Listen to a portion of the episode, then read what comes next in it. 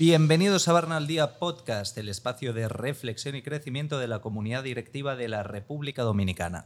Les habla Guillem Martí desde las instalaciones de Barna Management School en Naco, Santo Domingo, y tengo el placer de presentarles a Ginny Heinsen, quien es gerente general de sostenibilidad 3Rs. Bienvenida Ginny, ¿cómo estás? Bien, muy bien, Guillén. Encantada de compartir contigo y con la directiva de este país. O sea, vamos a inspirarlos y, hablarles de lo que otros están haciendo para que se contagien. Bueno, a Ginny seguramente la tienen vista porque es una de las gurús de sostenibilidad de este país, si podemos llamarlo así. Mm. ¿Y de dónde sale esta pasión por la sostenibilidad? Mira, sale de una historia personal. Yo no tenía formación en cuanto a recursos naturales y medio ambiente y estaba en el punto más bajo emocionalmente de mi vida, con mi marido grave, que no se recuperaba meses y meses, y un primo eh, muy reconocido por su conocimiento, Luis Crouch Bogart, eh, era la inspiración de una ONG, Centro para el Desarrollo Agropecuario y Forestal. Y él me mandó a llamar un día y me dijo, mira, aquí en esta organización que ya tiene más de casi 20 años, vamos a abrir un departamento de medio ambiente y recursos naturales y queremos que tú seas la cabeza. Yo me le quedé mirando y dije, ¿yo? ¿Y qué sé yo de eso? Yo no puedo estar en un sitio donde aquí principalmente hay científicos y personas muy preparadas, académicas. Eh. Me dice, tú tienes algo que es muy valioso, que no se aprende. Tú eres apasionada y te conozco desde hace años. Cuando tú haces algo, tu curiosidad es infinita y te haces experta. Yo creo en lo que te puede pasar a ti cuando tú se sumerjas en el tema de la naturaleza. Y así pasó. O sea, me sumergí y era infinito. O sea, mientras más me documentaba, más encontraba que no sabía. Y el mundo del medio ambiente, la creación, es algo que apasiona. Porque que somos creación y vivimos en una única casa común que tenemos. Y cuando uno entiende esa, lo interconectado que estamos y cómo nuestro bienestar está vinculado al bienestar de las otras especies. O sea, ya, ya es suficiente para que con Mr. Google o con los cursos que uno toma, ya eh, el hambre no se sacia. Tú quieres saber más. Ay, qué palabra más bonita. La pasión es el ingrediente básico para el éxito y la pasión no se puede enseñar, pero desde aquí intentamos contagiarla, por lo menos. Entonces, tú seguiste con esta pasión trabajando hasta lograr fundar Sostenibilidad 3Rs.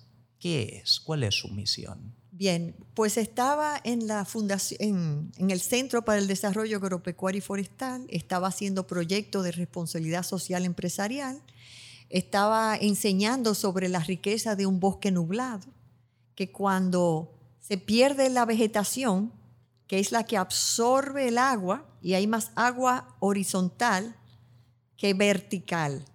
O sea, hay más agua que fluye interiormente por nuestras montañas, como en ébano verde, como en las neblinas, de lo que cae vertical de la lluvia. Pero si se pierde la vegetación, ya no hay ese poder de succionar el agua. Entonces estaba apasionada con el tema, llevando eso a las escuelas y justamente el Banco Popular se, le gustó un proyecto que fue inspirado en lo que son los bosques nublados que llevamos a las escuelas y nos pidió un programa de reciclaje en las escuelas. Y ahí nos volcamos a entender que el reciclaje no es hacer artesanías, el reciclaje es literalmente identificar una industria que transforme el residuo y crear una logística de separación y aprovechamiento de ese residuo. Y ahí nos volcamos a hacer eso y era tan dinámico todo lo que hacíamos que la misma ONG donde yo estaba dijo, no, no, nosotros no Eso, nuestro protocolo y, nuestra manera de, actuar aquí no concibe que eso, e, e, ese tipo de proyecto. Entonces, prácticamente me obligaron a lanzarme. Y ahí tuve que buscar la empresa y, y bueno, e, el resto es historia, pero te puedo decir que ese programa que me apasionó tanto, que entendí que nosotros los seres humanos tenemos la capacidad de un residuo hacerlo un recurso o un desecho. ¿Y cómo no lo van a hacer eso en las escuelas? ¿Cómo vas a enseñar ciencias de la naturaleza sin que entienda ese niño, ese estudiante, ese día, que puede un papel ser un recurso? Y las industrias en ese momento en el país, las tres principales que habían, importaban el papel residuo. A partir de ese programa y tres años después nos convertimos en no solamente exportar el papel residuo que se generó en las escuelas, principalmente en las industrias, en las empresas, en los bancos como el Banco Popular, sino que también se, instalaron tres industrias adicionales y el papel, y ya el papel se ve como un recurso, desde la Junta Central Electoral, desde el Banco Central, desde, o sea, ya saben que eso es un recurso. En la basura hay dinero. Bueno, bien administrado, hay dinero. ¿Y eso de tres R's? Bien. Bueno, entonces eh, íbamos a hacer una red, porque donde yo trabajaba, en el CEDAF, eh, éramos especialistas en hacer clusters. O sea, tú puedes promover una industria, pero si tú no promueves el gremio, no estás promoviendo una sostenibilidad de, ese, de esa logística, de ese industrializaje, ¿verdad? Entonces, le comenté en un evento a, la JICA, la Agencia de Cooperación de, Japón, eh, que, que íbamos a hacer un clúster de reciclaje. Y se me acercó el cooperante y dijo, ¿y por qué de reciclaje? Porque en Japón, dice él, nosotros promovemos las tres R's, que es reducir lo más importante, reutilizar y al final no más importante es el reciclaje. Pero aquí parece que lo que nos gusta es hablar de reciclaje, porque, nadie quiere reducir. Suena, suena innovador y etcétera, pero lo más innovador es reducir, es comprar sin empaques, es presentar en el supermercado las ofertas sin estar envuelto como una, no, una momia. ¿Cómo es? Momia. Sí, sí, como una momia. O sea, meten los, los, vegetales y lo envuelven y lo envuelven. Que... Entonces, nuestro papel es ser militante, es ser un evangelista ambiental en que pongan las cosas al desnudo, como dicen en Estados Unidos, naked. Y hablando de evangelistas ambientales, tú eres parte del Climate Reality Project. Sí. Que esto es eh, la fundación de Al Gore, el ex vicepresidente de Estados Unidos y premio Nobel de la Paz. Mira, eh, el, el mundo tiene tanto que ofrece. Así como la tecnología en un teléfono, a veces la gente ni siquiera sabe utilizar al máximo un teléfono, algo tan esencial. Y el vicepresidente Al Gore tiene ese movimiento de Climate Reality. Yo participé en el 2015 y eh, es un entrenamiento de cuatro días donde él está desde las nueve hasta supuestamente cinco. Yo estuvimos un día desde las nueve de la mañana hasta las nueve y media de la noche sin parar, nada más yendo a almorzar. Eh, y él te entrena con información científica. Te da presentaciones de cerca de 300 y 400 diapositivas, con todo lo que está pasando, ocurriendo en el mundo con el, impacto del cambio climático. Te presenta eh, figuras interesantísimas que te entrenan a comunicar, porque lo que no se comunica no existe. Entonces, te expone a todo este tipo de entrenamiento Éramos cerca de 400 personas. Eh, y cada una venía con una historia de por qué esta hambre de conocer más eh, eh, esto que es la, el riesgo más grande que hemos enfrentado como humanidad, que no lo vemos tan eminente porque estamos eh, corto, o sea, no vemos bien. Si no vemos la basura que está ahí mismo y no vemos las aguas residuales, que es peor, mucho menos algo que está pasando en Pakistán, bueno, unos fuegos que están pasando en Australia, pero no lo vemos en nuestro patio. Pero eso va a venir. Entonces, Al Gore eh, da esos entrenamientos varias veces al año. Los ha hecho también en América Latina en español. los ha hecho virtuales y ya yo inclusive he sido mentora. Tengo un grupo que éramos como 15 eh, de Colombia, de Ecuador, y a cada rato están llamándome para una charla, a veces hasta charlas para cursos de doctorado. Y yo, bueno, la verdad que en el mundo del ciego el tuerto es rey. Pero eh, me tienen muchísimo cariño porque, eh, y los recomiendo. El Climate Reality, que participen, es gratuito y a cada ocasión pueden ver que hay facilidades en español también. Interesantísimo, tomamos nota. Y todo este movimiento que has ido impulsando por tu parte, ¿cómo ves que, que, ha resultado en las mentalidades de los empresarios dominicanos? Desde que empezaste con Sostenibilidad 3R, ¿cómo ha cambiado la mentalidad dominicana en temas de sostenibilidad? Bueno, yo te voy a decir cómo yo he cambiado, que puedo juzgarme más antes del 2010 yo no veía la basura y la basura estaba ahí. Cuando empecé con el tema del concurso de reciclaje de papel, por 10 años el Popular fue sponsor, eh, eh, auspició ese proyecto. Fuimos, llegamos a casi medio millón de alumnos en el país. Eh, yo no lo veía. Y a la medida que lo vi y vi el poder que uno tiene de, minimizar, de reducir el impacto negativo que, hacemos, he abierto mi horizonte en cuanto al impacto que generamos con la moda, con el transporte, con lo que comemos. O sea, es interminable. Porque ¿qué pasa? Que trabajamos en automático. Pero yo he visto transformaciones frente a mis ojos que me dejan sumamente motivada e inspirada de que estamos en un proceso de transformación. Lo que pasa es que el que no se ha dado cuenta is not for the ride, como dicen los gringos, no se está dando cuenta que estamos cambiando. Yo anoche estaba con un gran empresario, Rolando González Booster.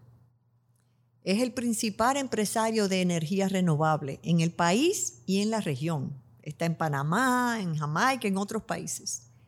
Y cuando yo oí a Rolando que quiere transformar ciertas cosas, eh, la basura lo agobia, yo nada más dije, Dios mío, pero esto es música para mis oídos. Y cómo él ve, cuando ve que están desmontando bosque, él toma foto y la manda al ministerio.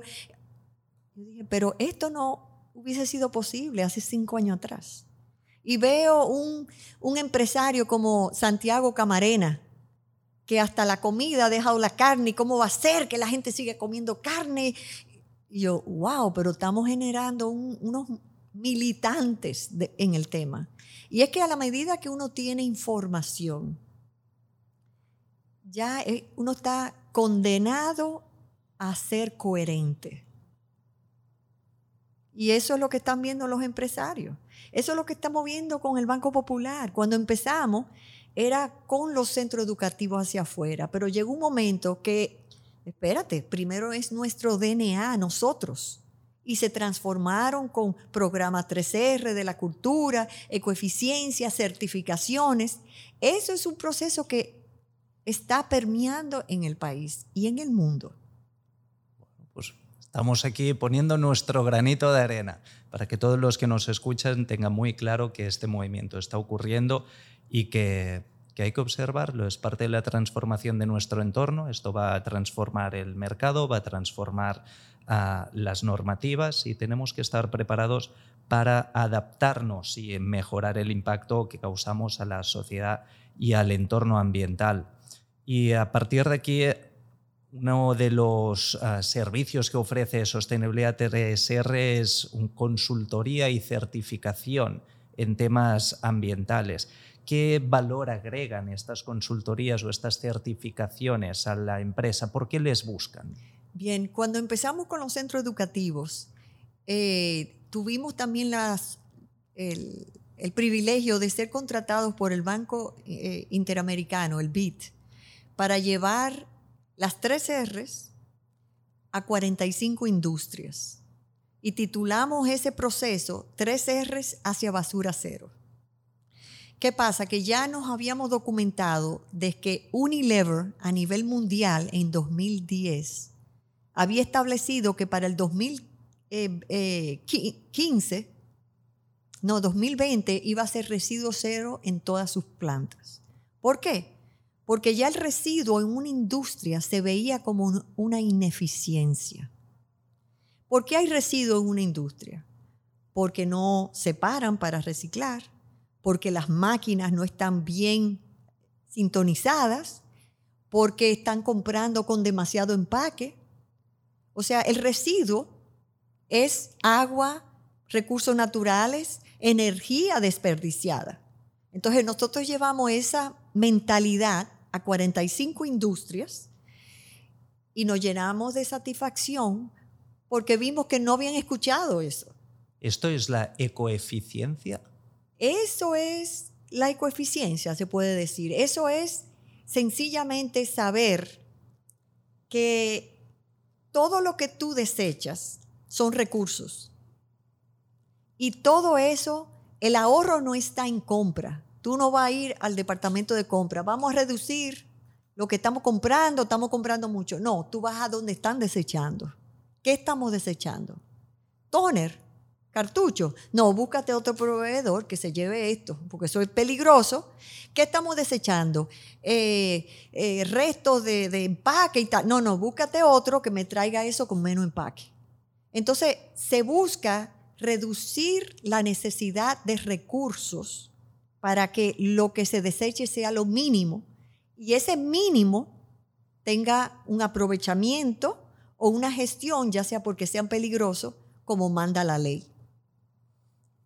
Y ahora mismo eh, en el empresariado dominicano, ¿cuáles son los retos para lograr reducir, reciclar y reutilizar? Bien, cuando empezamos con ese programa, empezamos de una manera artesanal y por sentido común.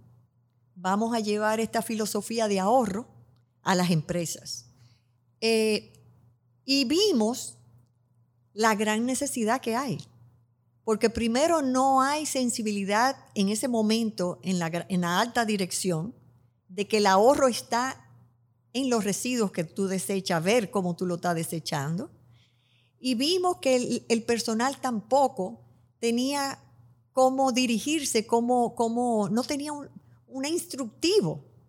Entonces de ahí surge que, que elaboramos una norma de sistema de gestión ambiental parecida a la 14001 de la ISO, pero aplicada a lo específico de nuestro país, a las leyes y normas que hay que cumplir en nuestro país, porque la ISO 14001 no va a ese, a ese grado específico. Entonces redactamos esa norma y la presentamos a los expertos de la Agencia de Cooperación de Japón, estando nosotros mismos allá en Japón en un curso. Ellos la tradujeron, la, eh, analizaron, eh, viendo el sistema de gestión, la norma que ellos tienen allá, que es Eco Action 21, y nos dieron su recomendación. La trajimos al país, la presentamos al Ministerio de Medio Ambiente. En ese momento fuimos a la ODAC, el organismo de acreditación, estaban recién constituidos, o sea, elaborando su propia oficina, eh, definiendo sus estrategias. Y a mí me ha definido siempre la acción. Yo soy pro acción. Que no hay ley, no, pues, vamos arriba. Eh, y arrancamos en el 2017 eh, certificando a cuatro empresas. Allá estuvo presente y siempre ha estado el ministro de turno de Medio Ambiente fue aquí, en Varna. En 2017 hicimos la entrega de las primeras cuatro certificaciones a empresas aquí en Varna. Pues no sabía que teníamos este honor. Sí, no, gracias, gracias siempre. Fernando nos acompañó y, y, fue muy elegante como maestro de ceremonia. Vino el representante regional de la Agencia de Cooperación de Japón, dio una presentación que gustó mucho y la pidieron de cómo había evolucionado en Japón lo que es el tema de residuos y responsabilidad extendida. Pues de aquí te lanzo la invitación que la próxima entrega vuelva a ser aquí en Varna. Invitamos también a nuestra audiencia. Ah, bueno, pues vamos a ver si lo coordinamos. O sea, a veces últimamente son tantos que el espacio se hace pequeño, porque empezamos con cuatro y ya vamos como por 100. Entonces todo el mundo quiere recibir su certificado porque eh, la certificación es un proceso que inicia y es lo más valioso. Hay veces que hay eh, empresas o organismos, porque también estamos eh, certificando al sector público. El Palacio Nacional, que lo componen tres ministerios de cerca de 2.000 empleados, está certificado desde el 2018 con seguimiento, con recertificación, y es oro, la más alta mención. Ellos son un ejemplo. Y ahora también el, Ministerio de Industria y Comercio es plata. Y están, no solamente ellos están en el proceso de lograr el oro, sino que con ellos hemos ido a ocho empresas que se están en el proceso de certificar. Y a través de ello también nos han llevado a cuatro cámaras de comercio en el país, donde estamos dando charlas motivacionales para que la gente se despierte. O sea, la sostenibilidad no es algo agregado. Tiene que estar intrínsecamente dentro del DNA, del espíritu de la empresa. Porque cuando hablamos de, sostenibilidad, hablamos financieramente, pero hablamos de riesgo financiero el, cambio climático es un riesgo financiero, pero está dentro de la sostenibilidad. Sostenibilidad es, eh, eh, yo quiero hacer negocio hoy, pero quiero también que en 10 años yo esté haciendo negocio. ¿Mi negocio va alineado al tema ambiental o no? ¿O tengo que buscar una reestructuración? ¿Tú ves? O sea que, que yo diría que de las cosas más valiosas que tenemos en el sector privado y público es la auditoría porque entramos como un rayo X, como una, eh, se hace todo una auditoría que salen las no conformidades con indicando qué deben hacer para cumplir. Y eso es lo más valioso. Entonces está, eh, tiene que haber una política ambiental, tiene que conocer sus impactos, tiene que haber un programa ambiental. Entonces hay tres menciones la primera es que tiene que haber un programa de salud y seguridad laboral que lo manda el Ministerio de Trabajo. Nosotros hemos entrado en organizaciones que no tienen ni ruta de escape y más de 300 empleados. Tiene que haber un programa de residuos. La ley desde el 2000 y nueva vez la 225-20 manda que los peligrosos deben de estar, ser separados y entregados a un gestor autorizado es cumplir con la ley. De, la mención plata es el programa de ahorros de combustibles fósiles. ¿A qué medida vamos cambiando a los eh, LED, eh, analizando los paneles solares? Un programa de gestión social, no es que tú vas a regalar una mochila, no, tú tienes que tener una relación, un presupuesto, una meta. Y por último, el ahorro, debe haber un programa de manejo de agua que tiene que haber un análisis de cómo estás liberando el agua residual en cualquier organización, aún aquí en Varna. Eso es cumplir con la ley. Y, y por último, debe haber un programa de calidad de aire y de ruido, con las debidas análisis que manda la ley. Nosotros trabajamos con el 80% de la banca. De hecho, la superintendencia de bancos está certificada también con nosotros pero los principales bancos del país son clientes nuestros. Entonces, ¿podemos ser optimistas en el futuro? ¿Cómo es el futuro de la sostenibilidad en República Dominicana en 5 o 10 años? ¿Qué va a pasar? Yo veo una revolución, una revolución. Eh, con ya los bancos como Popular, Banreservas, las asociaciones principales que son nuestros clientes, APAP, ACAP, eh, eh, bancos eh, como Santa Cruz, banco, eh, hay, hay tantos bancos que ya están alineados. Ellos se están transformando internamente y sus productos también. Y cuando tú trabajas con esos que mueven el dinero, ellos cambian su estrategia y le llega de otra manera la atracción hacia unos clientes más sanos. Inclusive lo que se llama ESG, Environment, Social and Governance, eh, que es eh, ambiental, social y gobernanza, ya se, ha incluido en, en la bolsa de, valor, de valores aquí en el país. O sea, se está haciendo estudio de taxonomía verde, que es cómo llevar el tema ambiental a todo lo que sea construcción, a todo lo que sea, o sea, se está transformando el país delante de nuestras narices y a veces el ser humano es lento para comprender la transformación, pero estamos ahí en ese proceso evolutivo. Para ir terminando, ¿alguna recomendación que le hicieras a los directivos empresarios que nos escuchan para que sean capaces de adaptarse a esta transformación, a esta revolución que viene? Bueno, yo eh, diría que se sumen, que se unan, que si no saben que nos llamen y por lo, mínimo que les reto es a contratar la auditoría. Con esa auditoría ya van a tener una hoja de ruta para saber qué priorizar. No son 100 puntos, 200 puntos, no, no, la auditoría va a decirles qué hacer y cómo hacerlos. Estamos creando capacidades en, en las organizaciones con que trabajamos. Ellos mismos están haciendo su auditoría y ya cuando nos llaman, no es la primera auditoría de la sucursal, ya es la que concluye. O sea que cada día se va haciendo más ligero la, inversión para transformar al personal. Así que los invito a que nos visiten. Estamos en Instagram como Sostenibilidad 3R. Yo soy bastante activa en, Instagram también y es educativo, Ginny Heinsen.